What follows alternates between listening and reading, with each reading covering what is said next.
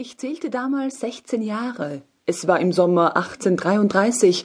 Ich wohnte in Moskau bei meinen Eltern. Sie hatten sich in der Nähe des Kalugaschen Tores, dem Nekutschny-Garten gegenüber, eine Villa gemietet. Ich bereitete mich auf die Universität vor, studierte jedoch sehr wenig und ohne besonderen Eifer. Niemand beschränkte mich in meiner Freiheit.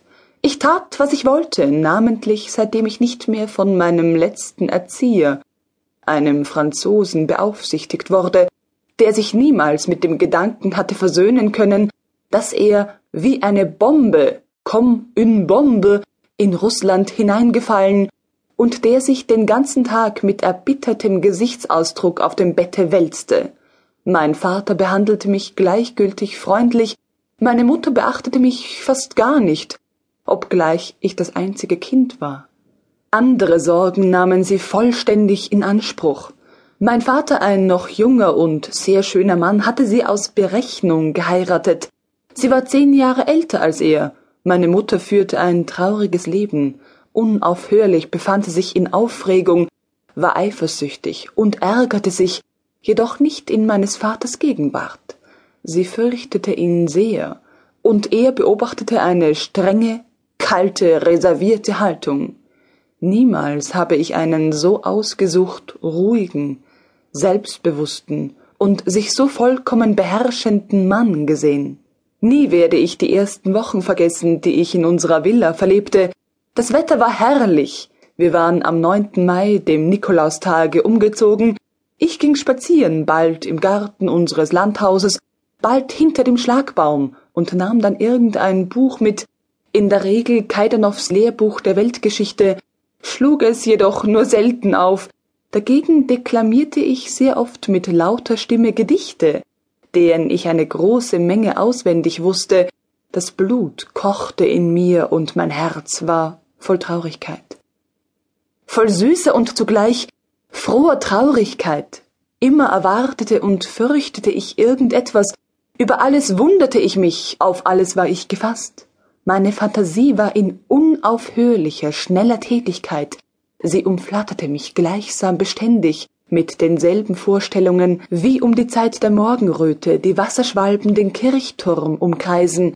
Ich wurde nachdenklich und betrübt, ja, ich weinte sogar, allein auch durch die Tränen und die Trauer, welche bald ein Lied, bald die Schönheit des Abends in mir wachriefen, drang gleich dem Frühlingsgrün das freudige Gefühl des jungen, schäumenden Lebens. Ich hatte ein Reitpferd, ich sattelte es mir selbst und ritt allein nach irgendeinem fernen Punkte, galoppierte und wähnte mich einen Ritter im Turniere, wie froh wehte mir der Wind um die Ohren, mit welcher Wonne nahm ich, das Gesicht zum Himmel gewendet, sein glänzendes Licht und seine Azurbläue in meine empfängliche Seele auf. Wie ich mich erinnere, drängte sich in jener Zeit das Bild einer Frau, die Vorstellung von Frauenliebe fast niemals, mit bestimmten Zügen meinem Geiste auf, aber in allem, was ich dachte, in allem, was ich empfand, barg sich das halb unbewusste, schamhafte Vorgefühl von etwas Neuem, unsäglich Süßem, Weiblichem. Dieses Vorgefühl, diese Erwartung durchdrang mein ganzes Sein, ich atmete es ein, es durchströmte mit jedem Blutstropfen meine Adern. Es sollte sich bald verwirklichen. Unsere Villa bestand aus einem herrschaftlichen, hölzernen Hause mit Kolonnaden und zwei niedrigen Flügeln. In dem linken Flügel befand sich eine kleine Fabrik, in welcher billige Tapeten verfertigt wurden. Nicht selten besuchte ich dieselbe, um zu sehen, wie etwa zehn kränkliche, krausköpfige Knaben in schmutzigen Röcken und mit abgemagerten Gesichtern in einem fort auf hölzerne Hebel sprangen, welche die viereckigen Klötze der Presse drückten und auf diese Weise durch die Schwere ihrer schwächlichen Körper die bunten Tapetenmuster auspressten. Der rechte Flügel stand leer und war zu vermieten. Eines Tages, etwa drei Wochen nach dem 9. Mai, wurden die Fensterläden dieses Flügels geöffnet, und es kamen zwei Frauengesichter zum Vorschein.